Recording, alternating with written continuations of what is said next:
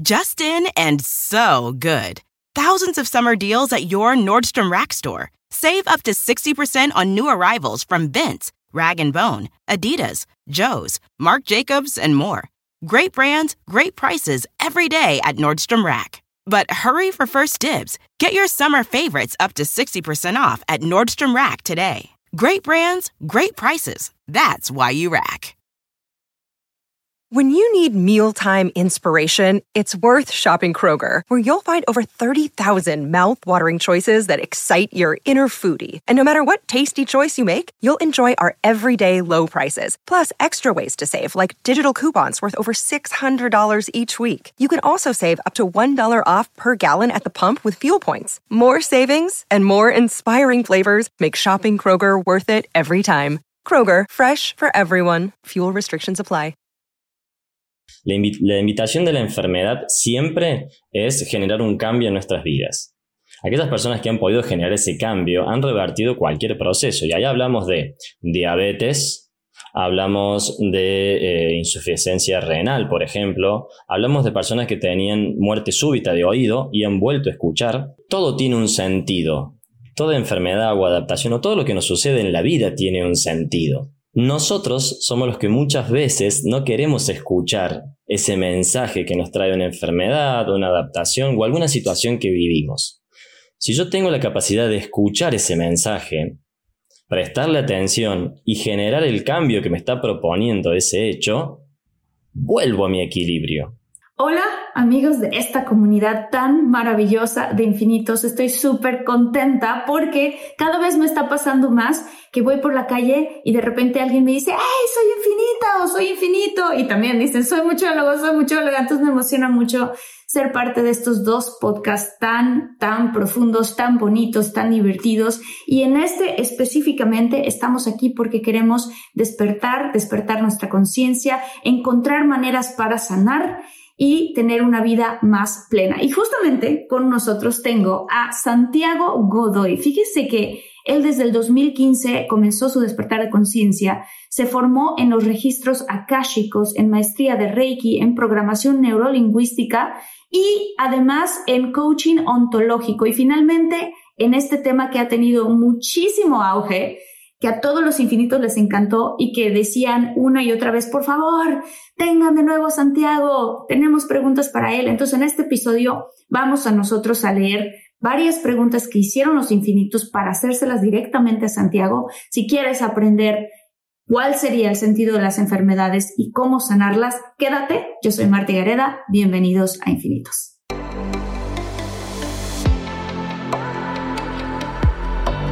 Despierta Imagina, expande tu conciencia. Vive a tu máximo potencial. Siente infinitos.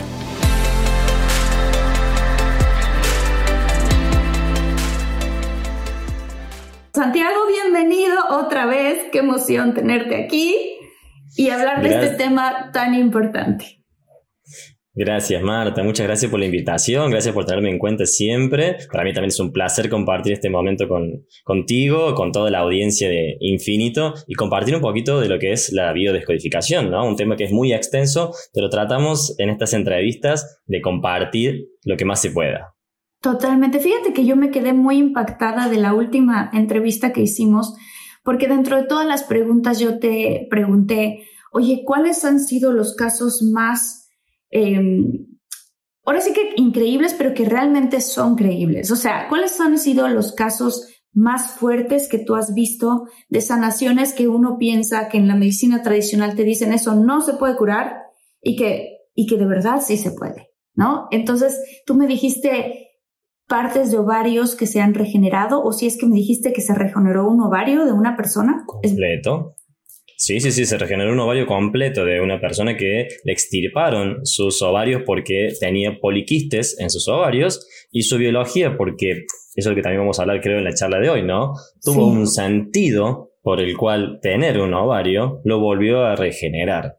Eso es algo que ah. claramente desde la medicina tradicional no tiene explicación y que a lo mejor en otro tiempo se lo atribuye más a la religión, ¿no? A un milagro a algo que era de Dios, a un verdadero milagro. Yo creo que siempre el milagro es nuestro cuerpo. solamente que muchas veces lo subestimamos en sus procesos. La idea es entender que nuestro cuerpo es un milagro y tiene esa capacidad de hacer cosas increíbles. Nuestra mente es la que por ahí limita un poco esa capacidad. ¿Por qué? ¿Por qué la limitamos? Santiago, ¿es la escuela? ¿Son los doctores? ¿Es lo que nos dicen en la televisión cada vez que te ponen algún anuncio de las medicinas y todo lo que te pueden provocar o no? ¿Qué es? Yo creo que tiene que ver con eso que decís, Marta. Yo creo que tiene que ver con una sociedad que vivo, vivió perdón, muy reprimida por mucho tiempo en base a sus creencias, ¿no? No teníamos creencias propias, nos formaban las creencias, ya sea la sociedad, los políticos, la religión, la cultura, las estructuras familiares. Todo fue algo creado y que todos tuvimos que copiar eso que fue creado. Creo que hoy es este despertar de dejar de buscar afuera respuestas y empezar a encontrar esas respuestas adentro, que durante muchos años los maestros nos fueron enseñando esto, ya sea Jesús, Buda, el Dalai Lama, cuántas otras personas del ambiente espiritual siempre nos han compartido que las respuestas están adentro nuestro y no afuera. Claro. En el caso, por ejemplo, específico del quiste, eh, digo, perdón, de los ovarios poliquísticos, ¿no? Porque hay muchas mujeres allá afuera que padecen de esto. Em, en el caso específico de esta paciente, ¿qué fue lo que, obviamente sin decir el nombre de la paciente ni nada, pero qué fue lo que tú trabajaste junto con ella para ir viendo esta regeneración que es completamente, o sea, de verdad, a mí me quedó tan en shock que por eso dije, la siguiente vez que vea a Santiago le voy a preguntar, o sea, porque pues sí, sí es bastante impresionante. Sí, sí, sí.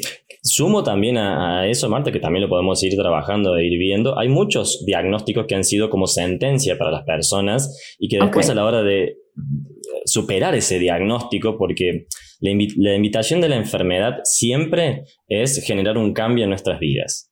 Aquellas personas que han podido generar ese cambio han revertido cualquier proceso. Y ahí hablamos de diabetes, hablamos de eh, insuficiencia renal, por ejemplo, hablamos de personas que tenían muerte súbita de oído y han vuelto a escuchar. Wow. Cosas como esa que resultan un poco loco, extraño y hasta nos cuesta creer que así haya sido. Pero esas personas pueden dar testimonio por sí mismas de que eso les funcionó. ¿A qué vamos con esto? Que todo tiene un sentido. Toda enfermedad o adaptación o todo lo que nos sucede en la vida tiene un sentido. Nosotros somos los que muchas veces no queremos escuchar ese mensaje que nos trae una enfermedad, una adaptación o alguna situación que vivimos. Si yo tengo la capacidad de escuchar ese mensaje, prestarle atención y generar el cambio que me está proponiendo ese hecho, vuelvo a mi equilibrio. Porque la enfermedad viene o el conflicto viene porque hay algo que tenemos que resolver. Eso es como una introducción para que ahora podamos ver cuál es el sentido del ovario. Por ejemplo, los ovarios son órganos que tienen solamente las mujeres porque son los encargados de hacer familia, se podría decir, ¿no? De generar los óvulos que después son fecundados para generar familia, para generar un niño. Si tenemos en cuenta este detalle, nos vamos a dar cuenta que todos los conflictos que tengan que ver con los ovarios son con la necesidad de querer ser madre, pero a su vez tener un miedo de serlo. Mm. Como un ovario poliquístico, ¿no? Es como que quiero ser madre, pero a su vez me da miedo serlo. Pero tengo mucho deseo de serlo, pero a su vez me da miedo. Esos miedos muchas veces son creencias o experiencias que hemos vivido. Te comparto el caso de esta persona para que se pueda entender un poco mejor. Ella en su infancia tuvo una carencia materna, entonces desde muy pequeña esta mujer empezaba a criar a sus hermanos como sus hijos. Entonces ella de seis años ya hacía rol materno. Por ende, desde los seis años ya empezó a vivir la maternidad y perdió la infancia pasó por muchas carencias, pasó por muchas eh, situaciones muy injustas, en las cuales ella se hizo cargo siempre de sus hermanos. De grande, ella quería ser madre, pero claramente para su inconsciente ella ya era madre. Entonces, este shock que le generaba entre quiero ser madre, pero a su vez tengo miedo de ser madre, porque como yo ya fui madre y no fue una experiencia buena, ese shock entre quiero ser madre y necesito, eh, o, quiero ser madre, perdón, pero no puedo hacerlo porque me da mucho miedo, era lo que generaba esa incoherencia entre lo que sentía y lo que le decía su inconsciente. ¿Qué pasaba con esta persona? Era como que se preparaba para ser madre, pero después le daba el miedo. Y eso es lo que generaba su ovario poliquístico. El ovario es como que se prepara para ser madre y después no. Se prepara para ser madre, después no. Y eso va generando una adaptación en el ovario. ¿Qué sucedía con esta persona? Basado en este hecho, no podía quedar embarazada. Claro. Pero su deseo de ser madre era muy fuerte. Te comento, Martita, qué hacía esta mujer, en qué trabajaba. Trabajaba en un lugar donde alimentaba a los niños del colegio. O sea, trabajaba en el comedor del colegio, entonces se encargaba de alimentar a todos los niños. Ese fue el rol que vivió toda su vida, tener que alimentar a niños. ¡Qué impresionante! Ahora la pregunta es, ¿tuvo que cambiar su trabajo? ¿Tuvo en que, realidad, claro, en realidad, ¿qué sucedió en esto? La medicina alopática le dio la solución de extirpar sus ovarios, porque lógicamente Mm, le estaban generando complicaciones y problemas. Pero quitó eso, pero no solucionó su conflicto. Porque su mm. conflicto era querer ser madre, pero a su vez tener miedo de serlo. Pero ella quería fuertemente ser madre. Mm. A tal punto que ella adopta a dos hijas, a dos niñas, hermanas, las adopta. Cuando adopta a estas dos niñas, su deseo de maternidad seguía intacto. Por ende, cuando se va a hacer un estudio nuevamente, tenía los ovarios de vuelta. ¿Por qué? Porque su instinto maternal seguía estando. Ella quería seguir siendo madre. Y para ser madre necesito tener ovarios. Ahí es donde está el sentido. El sentido es, si hay un propósito muy fuerte, la biología acomoda toda la energía para que eso suceda. Qué impresionante lo que me estás contando, porque, claro, a ver, a ver si lo estoy entendiendo y también para que lo entendamos bien toda la gente de la comunidad. El sentido, ¿te refieres al sentido de la enfermedad o al sentido que ella tenía de ser madre? Al sentido que ella tenía de ser madre. Porque ella tenía un sentido de ser madre. El órgano que se encarga de darle la posibilidad de ser madre es el ovario. Claro. Por ende, como era tan fuerte ese sentido, lo vuelve a regenerar. Cuando mm. antes, en realidad, su ovario estaba, pero estaba en una incoherencia entre esto de que quiero ser madre, pero me da miedo ser madre. Cuando ella adopta dos hijas, ese miedo a la maternidad ya se, fuma. Claro. Esto es muy común, ¿eh? Muchas personas que tienen problemas de infertilidad, cuando adoptan, después quedan embarazadas. Eso es muy común. Eso es muy, muy común. En muchos casos que atiendo, esto es muy común.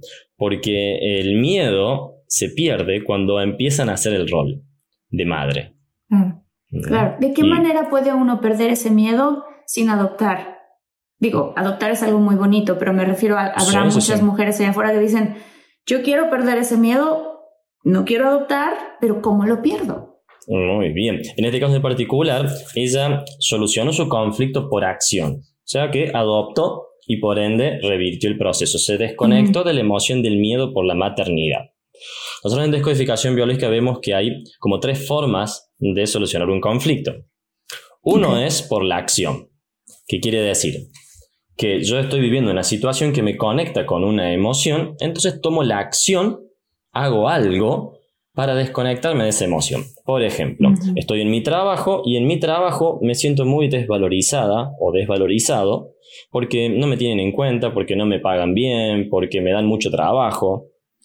Solucionar ese conflicto por acción, la desvalorización, es renuncio y busco otro trabajo donde sí me valoren, donde sí me respeten, donde sí gane el dinero que yo creo o considero que me merezco. Eso sería una acción, ¿no? Sí. Ahí estoy realizando una acción y ya no me conecto más con la desvalorización. Eso también suele pasar en las personas que se separan de su pareja. Dejan de, de, vivir esa emoción que sus parejas o sus parejas le hacían sentir. Sí. Ahora, tenemos otra forma de solucionar un conflicto que es por superación. Superación es cambiar la perspectiva, la forma de ver ese hecho. Y ahí ya viene la conciencia. Tomar conciencia de por qué me siento así. Por ejemplo, en este caso en particular, esta mujer, claro, tenía mucho miedo a experimentar algo que ya había vivido de niña. Por ende, ese miedo que tenía era un miedo que había experimentado hace mucho tiempo, pero que a lo mejor hoy de grande ya no estaba. Pero para su inconsciente sí estaba. Claro. Sí, ella todavía tenía la percepción de que ser madre eh, a lo mejor se tenía que sacrificar, no era divertido, porque justo no vivió su infancia, ¿no? Era muchísima obligación, mucha responsabilidad, cansado, injusto. Esas palabras que dijiste, eh, Martita, son excelentes, porque la injusticia de un niño que tiene que maternar de muy pequeño, o paternar también, porque hay casos que tienen que paternar niños a sus hermanos, el niño lo vive como, o a su mamá, o a su abuelita, o a quien tenga cargo, lo viven de una manera muy injusta, porque sus compañeros, sus amigos, no están haciendo eso. Claro. Entonces, en el momento que ellos tendrían que estar jugando, disfrutando la niñez, claramente no lo pueden hacer. Entonces pierden una etapa de su vida que no pueden recuperar más. Y eso es vivido muchas veces de manera injusta. Sí, sí, sí, sí. Entonces, esta niña tenía ese concepto de que ser madre le daba mucho miedo, aunque quería serlo, pero le daba mucho miedo, mucha inseguridad si lo iba a poder hacer, tenía como varios, varias creencias o varios conflictos en relación a la maternidad que se fueron resolviendo, ¿no?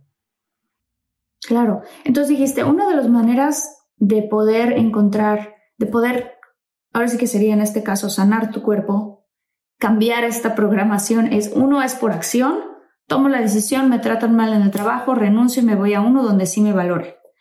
Otro es la superación, que es cambiar la perspectiva de un hecho. Exactamente. ¿Cuál, Sería, ¿Cuál sería lo otro? La tercera es una que la hemos descubierto nosotros con, con Agus, que nos ha pasado muchas veces, que es de manera inconsciente. Okay. ¿Cómo es de manera inconsciente? De manera inconsciente es cuando yo no me doy cuenta, pero cambié la percepción del hecho y me desconecté de la emoción. ¿Qué quiere decir eso? Por ejemplo, una persona que es celíaca muchas veces tiene conflicto con su padre, tiene intolerancia a su padre o a la figura paterna o también al gluten, como en generalidades, ¿no? ¿Qué suele pasar? Esta persona tiene un rechazo hacia su padre porque no lo entiende, porque lo juzga, porque piensa que podría haber tenido un padre mucho mejor y empieza con toda esta idea o esta idealización negativa hacia su padre. Pero después, de grande, cuando él es padre, toma conciencia de lo complejo que es ser padre. claro. Y ahí ya cambia su percepción.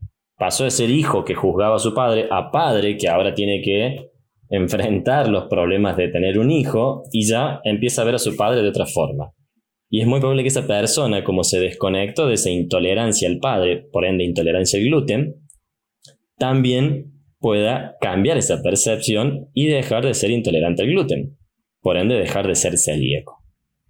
Oh, o sea, la, enfermedad, las enfermedades como esta, como el, eh, ¿cómo se llama? ¿Celiac? Celiaquía, intolerancia al gluten. Intolerancia al gluten. ¿Tienen más que ver con el padre que la madre o tú solamente estabas dando un ejemplo? En este caso tiene que ver más con el padre que con la madre. Yo te pongo dos ejemplos, Martito. Vos me vas a decir cómo asocia tu inconsciente. Yo tengo un trozo de pan y un vaso de leche. ¿El trozo de pan lo atribuís más a mamá o a papá? No, a papá y la leche a mamá, claro. Claro, porque para nuestro inconsciente funciona así, por simbolismos. Entonces, las personas que tienen intolerancia a la lactosa, vamos a buscar conflictos que tienen más relación a mamá. Porque mamá es la que da leche es la que nos da con sus mamas leche, que es el alimento más nutritivo que tiene un niño al nacer. Qué impresionante, Santiago. Cada vez que te tenemos aquí en, en, Infinitos tienes, o sea, yo me quedo cada vez más pasmada y estoy pensando en familiares, en amigos, en gente, ¿no? Te quiero preguntar específicamente el sentido de ciertas enfermedades. Em, Muy bien. Por ejemplo, la diabetes. Perfecto. Muy bien, vamos a buscar el conflicto que está por detrás de la diabetes. Exacto. Lo que vamos a hablar, Martita, lógicamente que la gente o la audiencia de Infinito va a saber entender que es a niveles generales, ¿no? Sí, Cada no. caso se atiende de manera particular, entendiendo que por detrás hay una emoción y la forma en que la persona interpreta la emoción es muy particular. Sí, de hecho Entonces. quiero hacer una pausa para decir eso, que es, es muy importante. Esto que estamos hablando nosotros es solamente una probadita de lo profundo que es la biodescodificación, que es a lo que tú te dedicas, que das talleres y das cursos y, y que todos podemos aprender de esto para sanarnos a nosotros mismos y sanar a otras personas, incluso, o sea, hacer el soporte para ayudarles a sanar a otras personas. Entonces, evidentemente, yo te pregunto de estos temas, ¿no? Que si los quistes, que si ahorita hablamos, por ejemplo, de que si eres intolerante a la lactosa, ahorita vamos a hablar de, de la diabetes. Esto, es, esto nos va a ayudar a que nosotros conscientemente recibamos la información de otra manera y nos preguntemos, espérame tantito, o sea, yo no soy el diagnóstico que el doctor me dijo, que esto, el doctor me dijo, esto no se puede curar y entonces yo ya me creí esa historia, que también es válida, ¿no? Y es una historia que me creo, pero la pregunta es, ¿me hace beneficio creerme que lo que yo, de lo que yo fui diagnosticado, no se puede revertir? Pues no. Más bien a mí me beneficia creer que sí se puede revertir. Entonces, si me beneficia creer que sí se puede revertir, ¿por qué no intentar eh, hacer esta reversión a mi estado más saludable a través de la biodescodificación? Exacto, exacto. Y como un punto a favor también, Martita, dentro de lo que comentas, es que como la descodificación no es un tratamiento invasivo al cuerpo, no hay nada que perder. Porque lo único que Claro. podemos perder es tiempo en auto evaluarnos para encontrar esa emoción, gestionarla y cambiarla. Y puedo salir con mi tratamiento médico, con lo que sea. Por eso no es alternativa a la biodescodificación, es No es, complementaria. no es esto o esto. Complementa lo que tu doctor te, te está dando un tratamiento para algo. Si eres diabético, quizás insulina, no lo dejes Exacto. y complementa eso con esta parte. Hasta que Eso va a llegar un momento en el que te vas a dar cuenta que no necesitas esa insulina. Exactamente. Esa es la idea que tenemos a- apuntada, ¿no? Generar una medicina integrativa, ¿no? Una, mes- una medicina separatista, como lo mejor hemos experimentado en este último tiempo. En este último tiempo se ha dividido las emociones, los pensamientos y el cuerpo, y hoy entendemos que son imposibles de dividir. Claro. Actuamos e interactuamos con estas tres áreas todo el tiempo, todo, todo el tiempo. Entonces, la idea es que podamos entender que lo que propone la biodescodificación es complementar a lo que ya se conoce como medicina con sus enormes avances. Sí. Solo que como avances también, como péndulo, ¿no? Que siempre decimos que pasamos de un extremo al otro extremo. En una época donde no había medicina y no se medicaba, pasamos a una época donde se sobremedica, se hacen sobretratamientos y se hacen sobrediagnósticos. Entonces tenemos que encontrar ese equilibrio. Bueno, basado en esa primera explicación para que quede bien claro cuál es nuestra función, vemos que la diabetes trabaja sobre la sangre. Por ende, cualquier adaptación que tengamos en la sangre va a tener una tonalidad familiar, Mm. porque para nuestro inconsciente también la sangre es familia. Nos une la sangre. En muchas culturas se utilizaba la palabra linaje, ¿no? Que el linaje llevaba a unirnos por la misma sangre. Sí. Entonces, el linaje de los Higareda, por ejemplo, que comparten la sangre. La persona diabética es una persona que tiene un programa muy fuerte de querer impedir las separaciones familiares. Mm. ¿Qué lleva a esto? De que se resista a que haya una separación familiar. Y cuando hablamos que se resiste, es que está muy atento y muy pendiente de todos los detalles para evitar confrontaciones familiares. Puede ser porque en algún momento lo vivió o porque siempre está latente esa ruptura familiar o esa separación familiar. También podemos utilizar el simbolismo de la dulzura, de que por una ruptura familiar falte dulzura en la familia. Por ende voy a tener niveles de azúcar más alto en sangre. Mm. ¿Para qué? Para colocar dulzura en lo que para mí simbolismo la sangre es la familia. Sí. Fíjate que mientras das el ejemplo, yo pensaba en una tía mía que desafortunadamente falleció de esto y que ella realmente lo que estaba tratando de hacer todo el tiempo es que su familia estuviera muy unida. Y yo no sé qué ocurrió, en qué momento o qué habrá sucedido, porque no sabemos internamente, ¿no? qué pasaba en la familia de ella, pero ella era una persona súper sensible y lloraba muy fácilmente de todo. Entonces tenía una especie de tristeza y de amargura muy, eh, eh, eh, era muy, ella era tan, ¿cómo lo puedo decir? Compasiva con la gente que... It's time to breathe easier this allergy season with Breathe Right nasal strips. With instant nasal congestion relief for up to 12 hours, you can spend your time on your terms, not on your noses. Stuffy nose from outdoor allergens? No problem. We got you. Allergy season just turned into stripping season. Instant relief from nasal congestion anytime, anywhere. Need more convincing? Click the banner below and get a free sample. Breathe right. Get your strip on. Use as directed. At Capella University, You'll get support from people who care about your success. From before you enroll to after you graduate, pursue your goals knowing help is available when you need it. Imagine your future differently at capella.edu.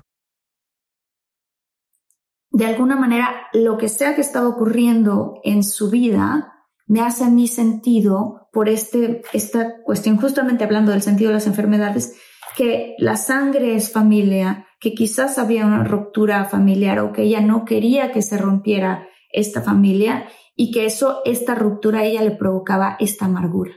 Y le dio diabetes y fue una enfermedad muy dura para ella. Sí, sí, sí, porque la diabetes además como trabaja con el sistema sanguíneo, o sea, que trabaja con nuestra sangre, nuestra sangre es lo que llega a todas partes de nuestro cuerpo. Por ende, cualquier cosa que suceda en nuestro torrente sanguíneo llega a todo nuestro cuerpo. Ahí viene la complejidad. Pero como dijimos antes, vamos a ver también el sentido biológico. Mm. Y uno diría, ¿y por qué le dio diabetes y no le dio, mm, no sé, hemoglobina alta o anemia férrica, eh, férrica? Perdón. ¿Por qué no le dio eso? Porque la azúcar o la glucosa en sangre es nuestra energía, que cuando se combina con el cortisol nos da energía. En una persona que no tiene diabetes, la azúcar se almacena en sus órganos, en el hígado y en sus músculos. Solamente cuando lo necesita lo libera al torrente sanguíneo.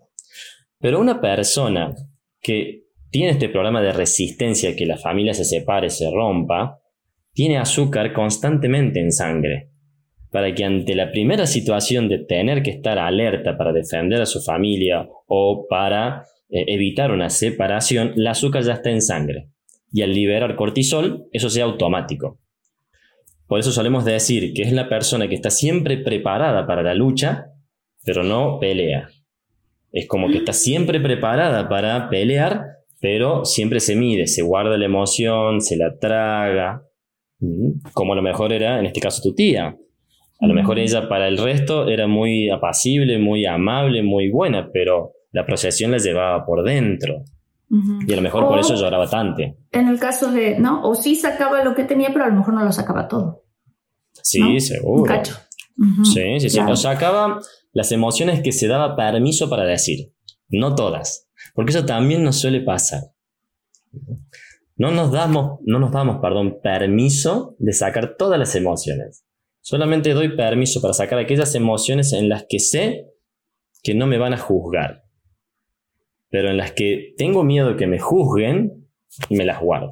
Oye, Santiago, te voy a hacer esta pregunta que viene de una eh, de nuestras chicas infinitas de la comunidad. Silvana Cerda nos pregunta, Marta, por favor, en el próximo episodio con Santiago, pregúntale sobre las enfermedades de tiroides, hipo o hipertiroidismo.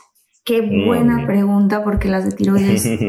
sí, sí, sí. Ay, Santiago, qué alegría me da que Gracias, Marta. Igual, igual para mí. Bueno, seguimos con el sentido, con este sentido que tiene nuestra biología, ¿no?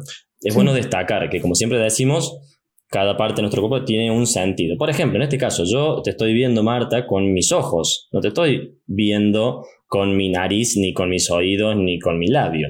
Porque el ojo o los ojos son órganos preparados para ver. La nariz es un órgano preparado para oler, el oído para escuchar y así cada parte de nuestro cuerpo. Por eso nuestro cuerpo es un milagro en su totalidad porque cada parte tiene una función y lo hace de una manera perfecta.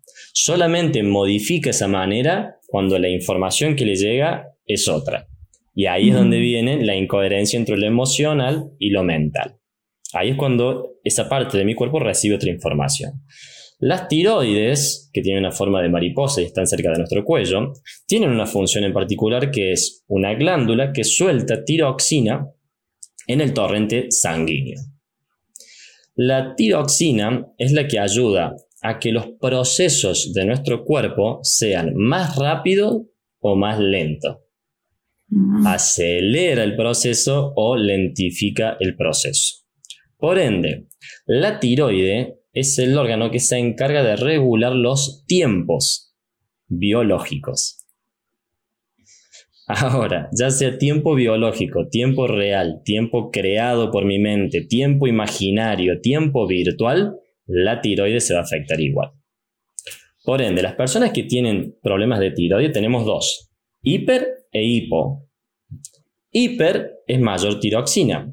Si tengo mayor tiroxina, soy de esas personas que necesita que las cosas sean rápidas, o que no me alcanza el tiempo, o tengo que firmar un contrato y tiene que ser antes de tal fecha. Entonces estoy todo el tiempo con una necesidad de que eso sea rápido. O soy una persona que trabaja en la bolsa de comercio y constantemente estoy estresado porque tengo que llegar antes de tiempo de que cierre el día hábil, por ejemplo. Claro. Entonces, esas personas que tienen conflicto con que tienen que hacer las cosas rápidas, tienen hipertiroidismo. Ahora, esas personas que tienen hipo, que es uno de los más comunes y muchas veces al principio suele haber hiper y después hipo, las que tienen hipotiroidismo son las que sienten que no les alcanza el tiempo, que les roban el tiempo, que no tienen tiempo para ellas mismas, que perdieron mucho tiempo de su vida. Un caso de los más comunes que suele pasar. Eh, el hipotiroidismo post-maternidad. Claro. Esas personas que, claro, después de la maternidad les da problemas de tiroides y dicen, bueno, es por la maternidad, por tu cambio hormonal. Ahora veamos este otro factor. Cualquier persona que ha sido madre sabe que cuando su hijo nace no tiene tiempo ni para ir al baño. Todos sus tiempos se modifican y ya todos sus tiempos pasan a ser tiempo del bebé. Ya no duerme bien, no puede ir al baño, no se puede juntar con sus amigas como lo hacía antes, ya no puede ir a trabajar como lo hacía antes. Entonces todo el tiempo está absorbido por su hijo. Y si esta persona lo vive con esa intensidad, que ya vamos a ver cómo se programa una enfermedad o una adaptación, lo que siente es que le falta el tiempo. ¿Y qué va a hacer su tiroides? Va a quitar tiroxina para alentizar el tiempo. ¡Wow! ¡Wow! Pero fíjate, justo me encanta porque el, parte del título de este episodio es el sentido de las enfermedades, o bueno, parte de la explicación del episodio. Eh, y justamente a mí me hace sentido lo que estás diciendo. Lo que pasa es que tenemos tan poco conocimiento de cómo unir el factor emocional con incluso lo que estabas diciendo ahorita, ¿no? La tiroxina. Tiroxina, sí. La tiroxina, yo no tenía la menor idea de qué hace la tiroxina. Y entonces en el momento en que empezaste a hablar, claro, te alarga el tiempo, te acorta el tiempo, esto sucede. Recordé también el caso de otra tía, van a decir, Marta tiene muchas tías, pero sí tengo muchas tías. Soy mexicana y tengo muchas tías. Que, que, que, que, también este, padeció de un caso así. Y luego recordé un caso personal. O sea, yo empecé a tener principios de cuál es la, el tipo de, de tiroides, digo, de enfermedad de tiroides que te empiezas a hacer cada vez más flaca. Es que en realidad puede ser el hipertiroidismo, porque como ah. estás más acelerado, tu metabolismo se apresura, entonces empezás a estar más delgada.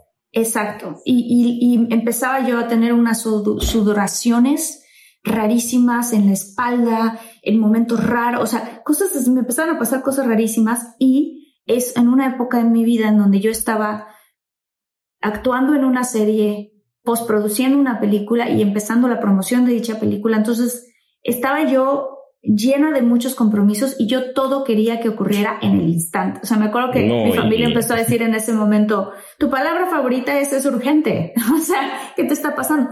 Y me empezó a dar esto que te estoy diciendo. Fui con el doctor y el doctor me dijo, estás teniendo principios de hipertiroidismo, y no me acuerdo cuál de las dos era, te soy sincera. Em, y entonces, bueno, yo seguí una ruta mucho más alternativa y empecé a administrar mi tiempo de una forma muy diferente, porque sí era una cosa impresionante. Y gracias a Dios se me regresó toda la normalidad, ¿no? Qué barbaridad. Exacto. Fíjate que eso que decís, Marta, es uno de los títulos que se pone cuando una persona tiene hipertiroidismo. Quiero todo para allá. Todo lo quiero para allá. Y muchas veces, en casos que he atendido, la persona por su trabajo es exigida mucho por sus jefes de que tiene que ser para allá. Entonces esa persona vive mucho estrés porque tiene que entregar su trabajo hoy, no puede entregarlo mañana. Claro. antier, exactamente. Al contrario de la persona que tiene hipotiroidismo, la que piensa de que ya perdió tiempo, de que ya no tiene más tiempo para ella, de, que le roban su tiempo. Entonces, en las dos situaciones, es una percepción de la realidad, porque como sabemos, el tiempo es una unidad de medición creada por el ser humano para poder encuadrar en espacio-tiempo algo, una realidad.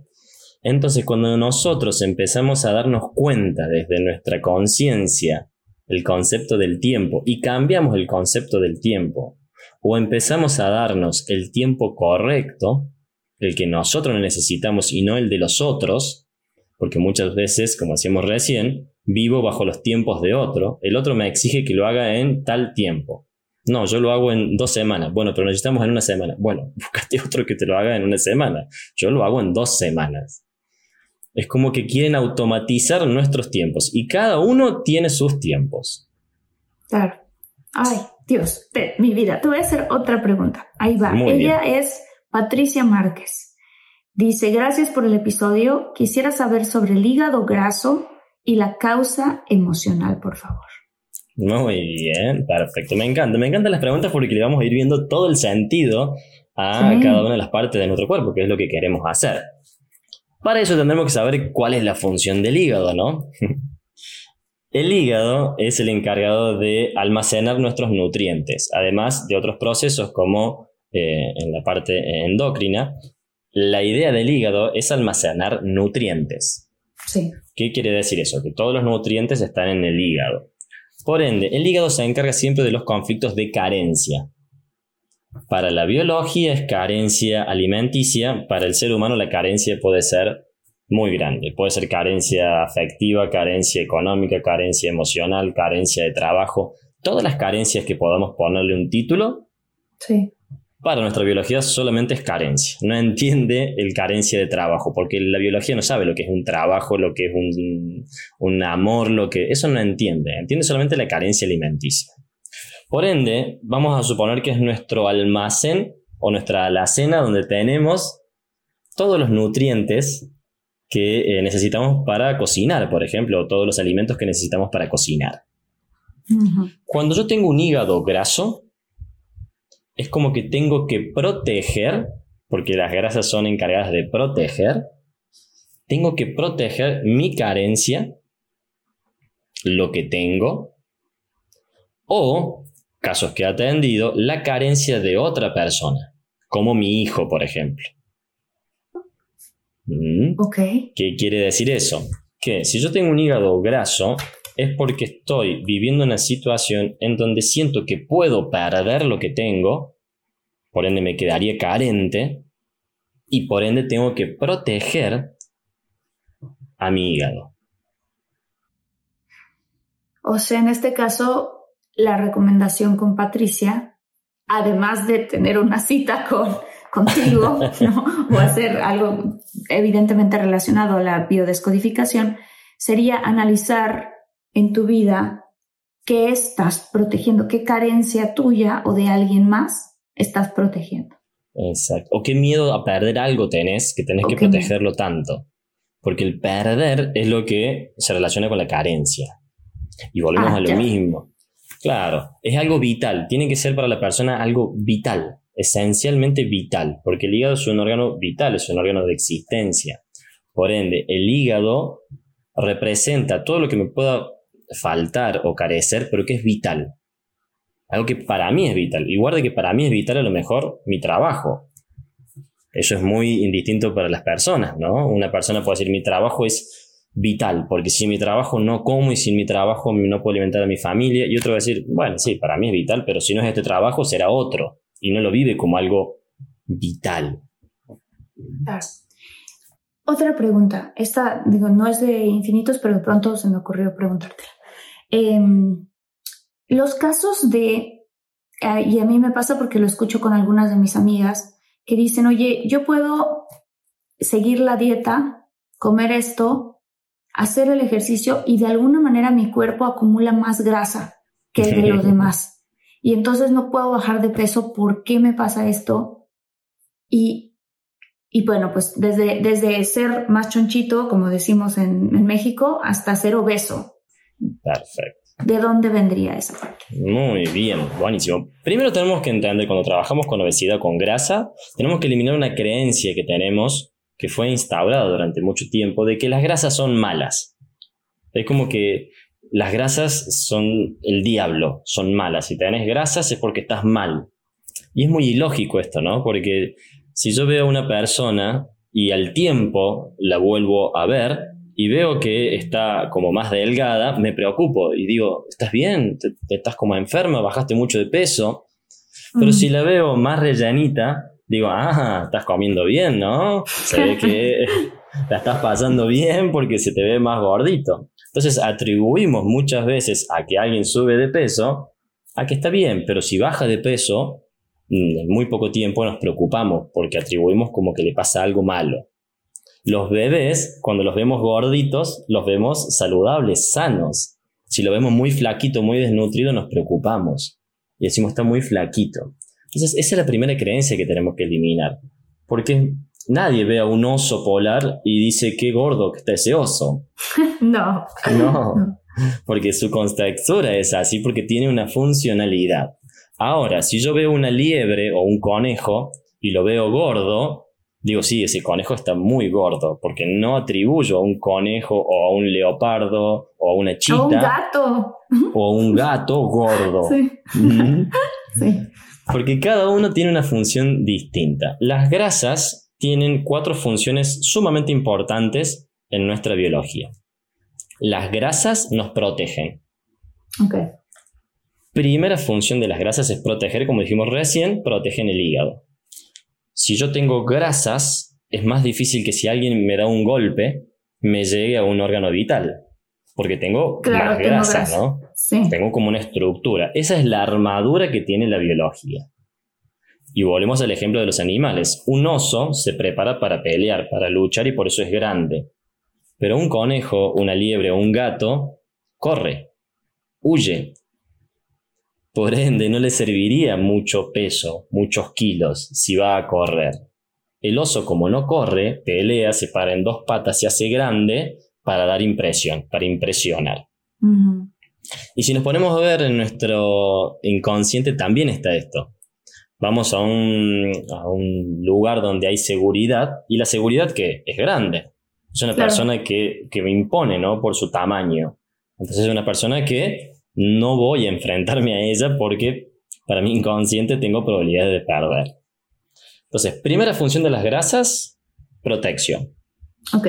Segunda función, las grasas en su mayor cantidad son agua. Y el agua, para la biología, es la representación emocional. Es la contención emocional. Por ende, tener grasas muchas veces habla de la falta o de la carencia emocional que hemos tenido o tenemos. Ok, ¿y qué pasa si es una persona que en específicamente una amiga mía que dice, pero que de verdad lo, es real, ¿eh?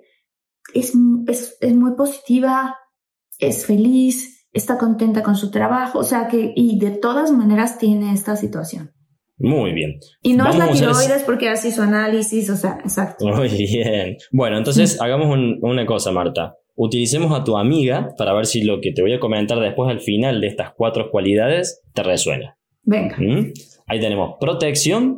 Sí. Tenemos eh, el agua, que dijimos que es contención emocional. Vamos a poner el agua como contención emocional. ¿Mm? Las grasas también nos dan calor, por ende, una persona que tiene mucho, muchas grasas, la llevamos al polo norte, al lado de una persona que es muy flaquita, muy delgada, la persona que tiene mayor grasa va a sufrir menos el frío, ¿no? Sí, claro. Porque tiene mayor grasa. Entonces las grasas nos dan calor, mantienen el calor corporal. Mm. Y como cuarto, son nutrientes. Las grasas son alimento. Es alimento llevamos estas mismas dos personas, una con grasa y otra sin grasa, al desierto, y la que tiene más probabilidades de sobrevivir es la que tiene más grasas, la que tiene más nutrientes. Sí. Acá encontramos cuatro cualidades. Que las grasas nos protegen, contención emocional porque tienen agua, brindan calor y además de eso, alimento. Si yo tengo que tener grasa, Marta, carezco de estas cuatro cosas.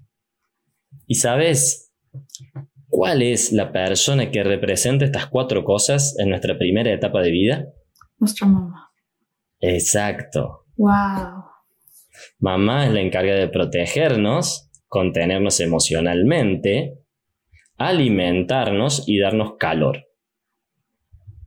Entonces, la mayoría de las obesidades tienen un programa de un sentimiento de abandono por parte de mamá, que puede ser real o puede ser imaginario.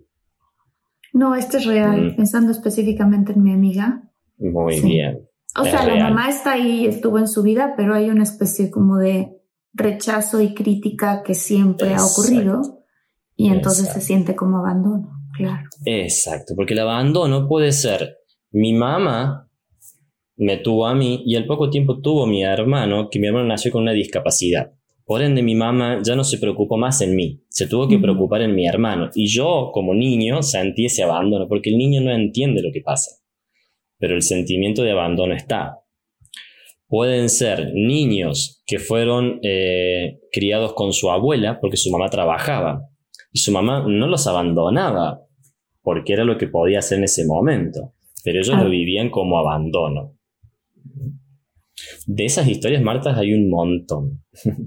de mucho sentimiento de abandono. Ahora, ¿qué suele suceder? A lo mejor en esa primera etapa no, se, no sucedió el hecho de juntar grasas.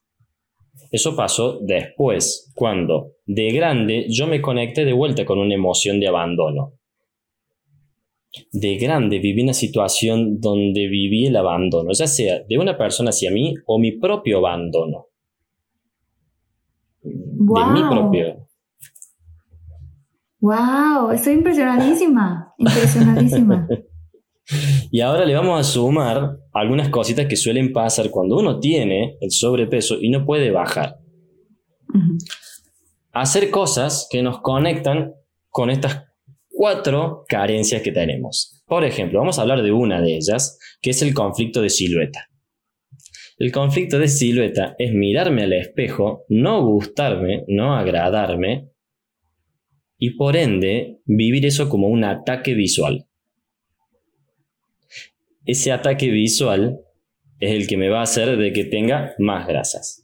Sometimes it takes a different approach to help you unlock your true potential. With Capella University's game changing FlexPath learning format, you gain relevant skills you can apply to your career right away. Earn your degree from an accredited university and be confident in the quality of your education. Imagine your future differently at capella.edu. Capella University is accredited by the Higher Learning Commission. Learn more at capella.edu slash accreditation. Mi gente, ¿cómo están? Yo soy Nicola Porchela y quiero invitarlos a que escuches mi nuevo podcast Sin Calzones, en el que con mi amigo Agustín Fernández y nuestros increíbles invitados hablamos de la vida, la fiesta y nuestras mejores anécdotas. Y obviamente todos los detalles que no contamos en ningún otro lugar, solo lo van a tener acá en Sin Calzones. Ven a escucharnos como más nos gusta estar sin calzones. Ustedes ya saben que nos gusta andar sin calzones por todos lados y a ustedes les gusta vernos sin calzones. Esto todos los jueves en cualquier plataforma donde escuches podcast y en YouTube. Seguro pasa, o, has escuchado Marta, que cuando llega la época de verano y tanto las mujeres como los hombres se tienen que poner trajes de baño y tienen que exponer su cuerpo, les da mucho pudor. Sí. Porque a la hora de mostrarse, sienten que el resto los juzga, los critica, no les gusta su cuerpo. Entonces, ¿qué pasa en esos momentos? La persona empieza a subir de peso. Porque siente ese ataque visual, que a lo mejor es creado por la persona nomás, no por las personas que están alrededor, pero en su creencia es así. Por ende, lo que va a hacer es agrandar más su cuerpo. Para mayor, claro, a mayor sentimiento de desprotección, más protección es la que necesita. Claro, qué fuerte, porque muchas veces el ataque solamente es dentro de ti. O sea, te ves al espejo, no te gusta lo que ves, ah, ¿no? Y te, empiezas a insultar por dentro, que fea, que gorda, que lonjuda, que la celulitis, que lo, que sea que es el diálogo, o diálogo de tu mamá o de tu papá, ¿no? O de algún hermano o hermana, ¿no? Que te dice, ay, tú siempre, o sea, qué impresión, porque entonces, ¿qué pasa? Que vas a generar más de esta gordura para protegerte del ataque, pero que está ocurriendo dentro de ti. Exacto. Eso es lo que muchas veces las personas no pueden desbloquear, porque no se pueden ver al espejo y agradarse diciendo, no es el cuerpo que quiero a lo mejor, pero sé que puedo hacer algo por este cuerpo. Claro. Y poner acción en eso. Distinto a, no me gusta mi cuerpo y lo rechazo.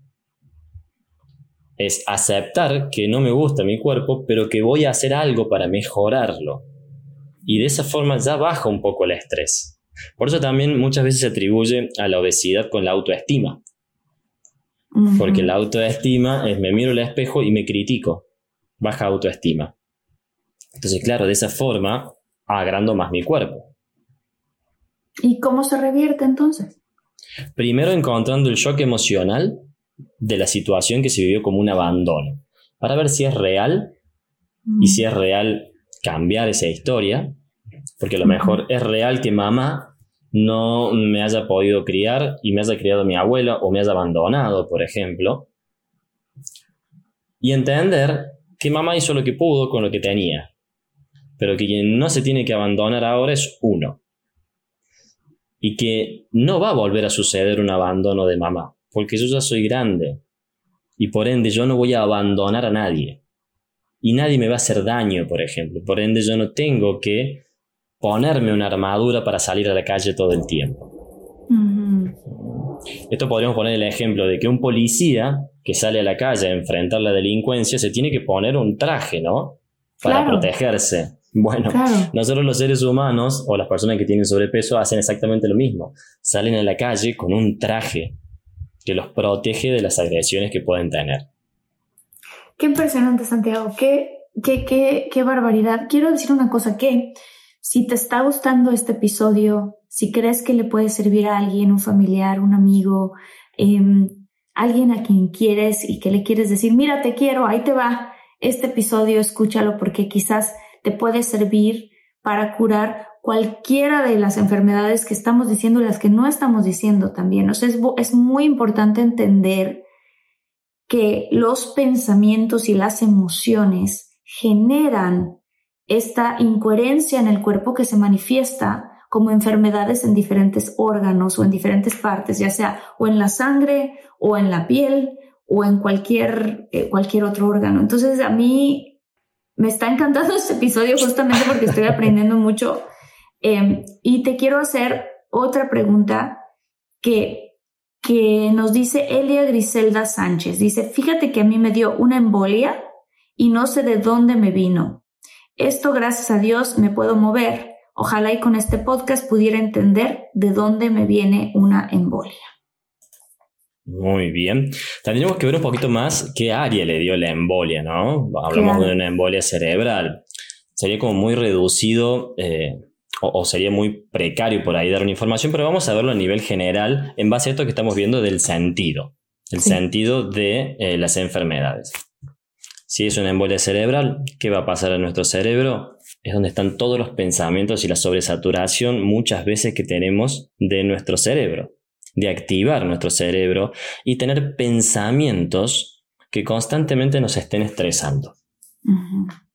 ¿Qué quiere decir eso? Nuestro cerebro procesa entre 60 y 70 mil pensamientos diarios. Es un cálculo que hace la neurociencia, no sabemos si es así, pero lo vamos a utilizar para entender que tenemos muchísimos pensamientos, muchos pensamientos. Ahora, no podemos dejar de pensar. No. No podemos dejar de pensar. Es más, de noche mientras dormimos seguimos pensando y seguimos creando imágenes. La idea no es dejar de pensar, sino que es cambiar la calidad de nuestros pensamientos. Si de esos 60.000 pensamientos yo tengo 55.000 pensamientos que son estresantes, claramente que va a haber una sobreactivación en mi cerebro. Ahora, si tengo 60.000 pensamientos y 55.000 pensamientos son proactivos, amorosos, positivos, son de paz, de tranquilidad, de altruismo, si son, mi cerebro va a estar tranquilo. No va, no va a estar me, mandando constantemente señales de peligro. 55.000 pensamientos estresantes dan a mi cuerpo constantemente mensajes de peligros. Todo el tiempo. Si dan mensajes de peligro, mi cuerpo todo el tiempo está alterado por la información que le brinda el cerebro. Eso llega como un punto de saturación. Claro. Es la forma de apagar parte del cerebro para no quemar todo el cerebro. Exactamente. Se sobrecalienta la computadora y de pronto entra el ventiladorcito de dentro de la computadora, pero entonces eso no puede y entonces ahí ¡pum! apaga un cacho o la apaga. Claro. Exactamente. Ahí hay ciertas sutilezas dependiendo qué área es del cerebro, si es por un, por una hemorragia sanguínea. Bueno, hay muchos detalles que se tienen que tener en cuenta para trabajar, ¿no? Siempre también que trabajamos en biodescodificación entendemos que para muchas personas un órgano es un órgano completo, pero por ejemplo, si hablamos de los pulmones, los pulmones tienen los alveolos pulmonales, tienen los bronquios, tienen la pleura, tienen como varias partes que cada una tiene una función distinta. Claro. Em, y ya última pregunta, eh, ya sé por qué. Seguramente los invitados están diciendo, no, última pregunta no, pero este, bueno, no tenemos tanto tiempo. Eh, Arber dice, me encantó el podcast, por favor, cuéntenme acerca de la depresión y la, uh, qué importante la depresión, la depresión y la ansiedad. O sea, está hablando, y yo te lo voy a preguntar así también, ¿es la depresión una enfermedad? Perfecto. Nosotros vemos a la enfermedad siempre como un síntoma. O sea, siempre que haya un síntoma, podemos decir que hay una enfermedad. Vamos a hablar de depresión y de ansiedad como títulos principales y después te voy a hablar, Marta, de lo que considero que tengo como un máster en eso, porque yo viví depresión y te voy a ah. comentar algo acá que hoy lo comento en los cursos, pero que para en su momento fue muy complicado ponerlo en palabras. Vamos a entender que la depresión es un intento de modificar aquello que pasó que me genera tanto estrés y me da tanto estrés eso que tengo que quitar presión. Por eso depresión buscamos esta simbología es de quitar presión. Depresurar un avión es quitarle presión, ¿no? Claro. Entonces, cuando yo hablo de una depresión, mi cuerpo se pone en un estado como de tristeza, de angustia, porque intento cambiar, modificar algo que ya pasó. Y me doy cuenta que es imposible hacerlo y me siento impotente en ese momento y lógicamente me quedo en un estado de introspección. La depresión como funcionalidad es irnos para adentro. Claro. la idea de irnos para adentro es empezar a buscar respuestas adentro, dejar de buscarlas afuera. Mm. Y cuando hablamos de ansiedad, la ansiedad se basa en un comportamiento de querer controlar lo que va a pasar. Mm. O sea, eso es, algo del futuro. La depresión es querer cambiar algo que ya pasó y la ansiedad controlar algo que va a venir. Exactamente. Y ahí es donde está la diferencia. Por ejemplo, en la depresión es que yo quiero modificar un hecho que pasó y no lo puedo hacer. En la otra, el hecho no pasó todavía y quiero controlar que lo que pase lo pueda manejar. Y ahí viene la ansiedad. En las dos estamos yendo de polaridad en polaridad, no estamos viviendo en el presente. Claro, y se puede vivir las dos, ¿cierto? O sea, alguien puede decir, yo sufro de ansiedad y de depresión. Exactamente. Eso es un trastorno por ahí que también se lo menciona como bipolaridad, en donde estoy como en vagotonía y estoy hiperactivo, eufórico. Eso también puede pasar como un trastorno. Yéndonos a una parte mucho más técnica, en la medicina germánica o la base de la biodescodificación se ven como dos conflictos simultáneos en el mismo momento que hacen como un shock en el cerebro en un área y en la otra. Como dos conflictos vividos de un área del cerebro y de la otra área del cerebro, pero es el mismo conflicto. ¿Qué? O en el mismo momento. O sea, un conflicto de algo que nos haya pasado o que nos está pasando o nos haya pasado polarizado dentro de ti, o sea, estás dividido en dos prácticamente. Exactamente. Pongamos un ejemplo, un niño que vive la muerte de su madre, un conflicto muy grande de separación, y a su vez se tiene que ir a vivir con su tío, el cual rechaza, porque su tío a lo mejor abusó sexualmente. Esto es un caso que trabajé una vez. Entonces, ese niño tiene un conflicto de necesidad de contacto y a su vez en el mismo momento, por el mismo hecho, de rechazo de contacto. Wow. Eso se llama dentro de la descodificación biológica o lo que descubre el doctor Hammer como los, las constelaciones esquizofrénicas. Las constelaciones cerebrales, perdón. Las constelaciones que son dos focos de Hammer, uno en cada lado del cerebro. Pues ya nos iríamos un poco más técnico ahí. Claro. ¿Cómo pudiste trabajar con este paciente para, para que dejara de estar deprimido y de tener tanto, tanta ansiedad? Bien. Eso es muy importante que dentro de la biodescodificación la persona tenga un acompañamiento psiquiátrico. Eso es sumamente importante o psicológico. ¿Por qué? Porque cuando uno trabaja un conflicto, si no trabaja los dos conflictos simultáneamente y solamente trabaja uno, el otro se potencia.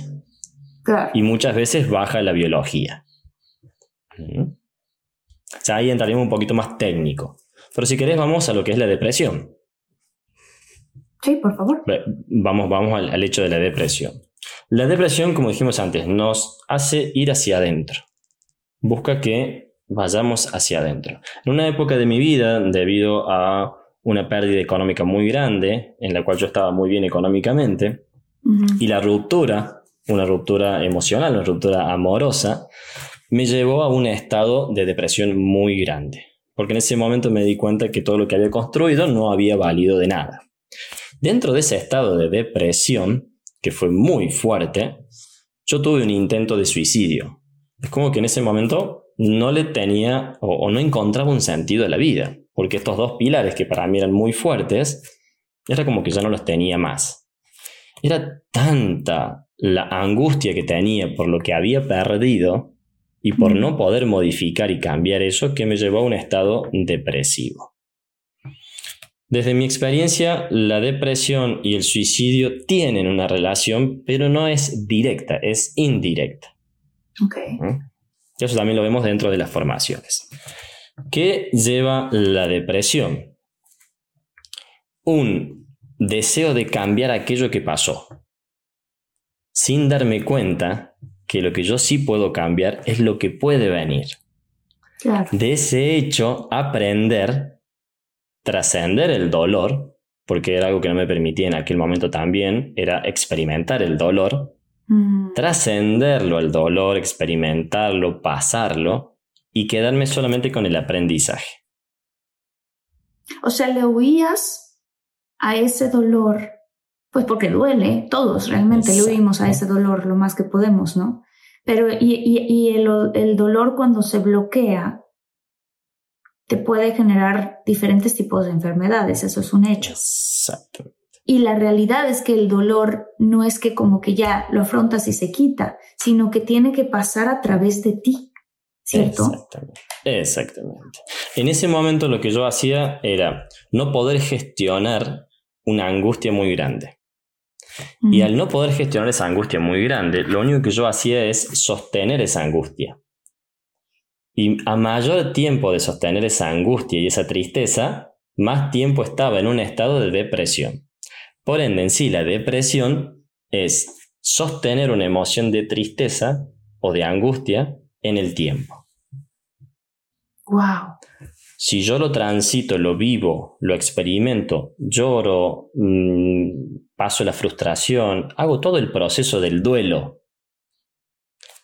Lo entiendo, lo acepto, no intento cambiarlo, porque ahí es donde viene el hecho de la depresión, ¿no? Intentar cambiar algo que pasó, que es imposible. Acepto el hecho, lo suelto, ya salgo de la depresión.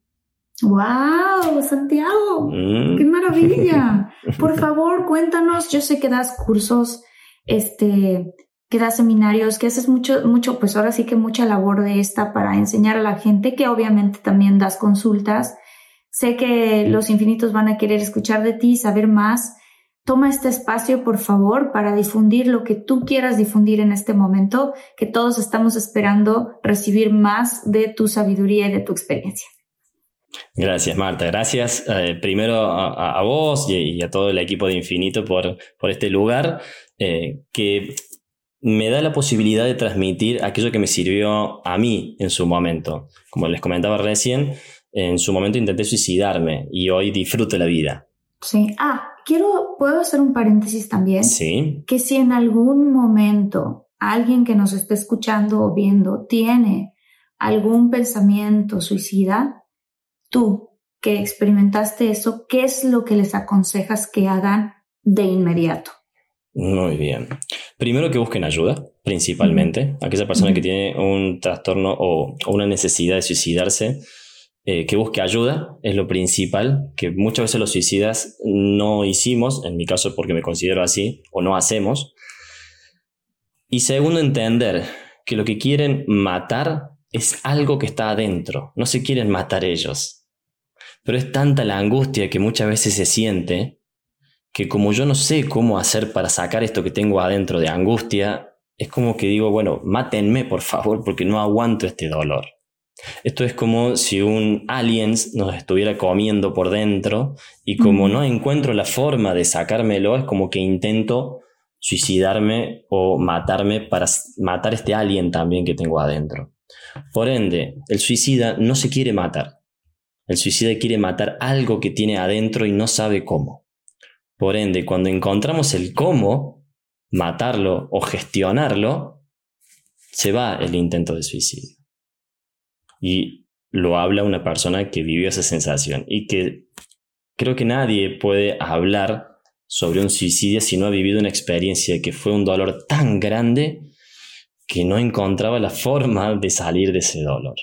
Claro. ¿Mm? Claro. Sí, yo no tengo, gracias a Dios, esa experiencia, pero pero siento muchísima, o sea, como en cualquier momento creo que quien sea, cualquier persona que sea familiares, amigos, em, de tu comunidad, si alguien se acerca a ti con este sentimiento y este deseo, sí es importante, eh, y por cierto también, por favor cuéntame cómo podemos nosotros apoyar a una persona que se está sintiendo de esta manera. O sea, qué palabras usar, qué decirle, cómo guiarle, porque también es, bueno, a ver, yo necesito ayuda, estoy teniendo esto, y tener la valentía de decir, necesito ayuda, aquí estoy, o tener la confianza, o tener, em, no sé, o sea, no sé ni siquiera cómo explicarlo, pero, pero tener esta apertura o vulnerabilidad de decir, esto me está pasando, y la persona que recibe esa información,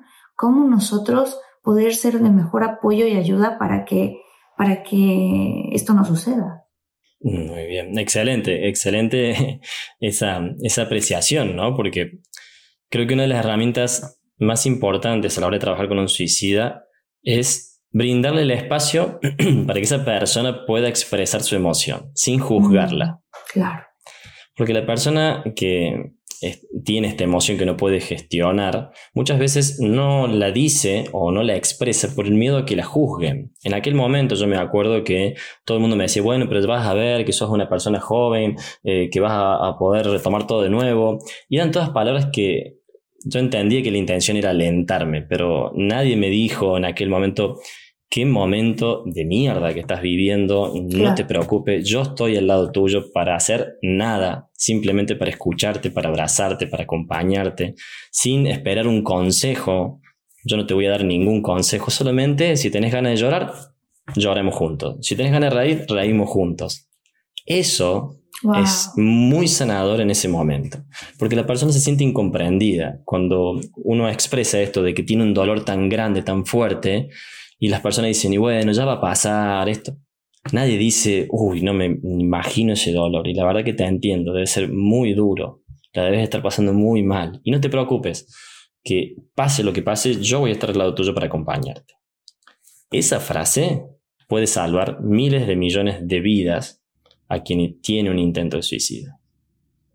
Santiago, muchas gracias por compartir esto. Creo que es súper importante que todos lo recibamos y que ojalá que no nos encontremos en una situación de usarlo, pero, pero al mismo tiempo que sí, sí, tener este, esta capacidad de tener empatía por, y, de, y de, ser, de ser amigo, de ser hermano, de ser hermana de esa persona en ese momento, no significa que lo quieras arreglar de inmediato, que quieras ofrecer 800 consejos, que quieras, todo eso quizás pueda sonar como palabras al viento para un momento que está viviendo esa persona en donde a lo mejor lo que tú dices es tal cual, habiéndolo experimentado, lo que esa persona necesita escuchar es tus sentimientos son válidos. Y no solamente son válidos, están de la fregada y se sienten horrible y aquí estoy para acompañarte en ese dolor. Entonces, Muchas gracias por compartir eso. Quizás haremos otro día otro episodio específicamente de esto. Em, por favor, compártenos cómo podemos encontrarte, de tus cursos. Cuéntanos todo. Perdón que yo te interrumpí, pero es que cuando empezaste a hablar de este tema dije, wow, o sea, aquí, aquí hay algo que puede ayudar a muchas personas. Exactamente, es válida la interrupción, así que no me molesten lo más mínimo y salió algo muy hermoso que ojalá le sirva a, muchas personas. Y en mi caso en particular, bueno, damos estas formaciones, tratamos de, enseñar esto junto con, con, Agustín, con Agus, que es mi compañero. Estamos ahora por abrir la segunda formación del año en el diplomado, que son ocho meses de formación. Ahora comienza el 15 de abril, pero si alguien quiere inscribirse lo puede hacer todavía.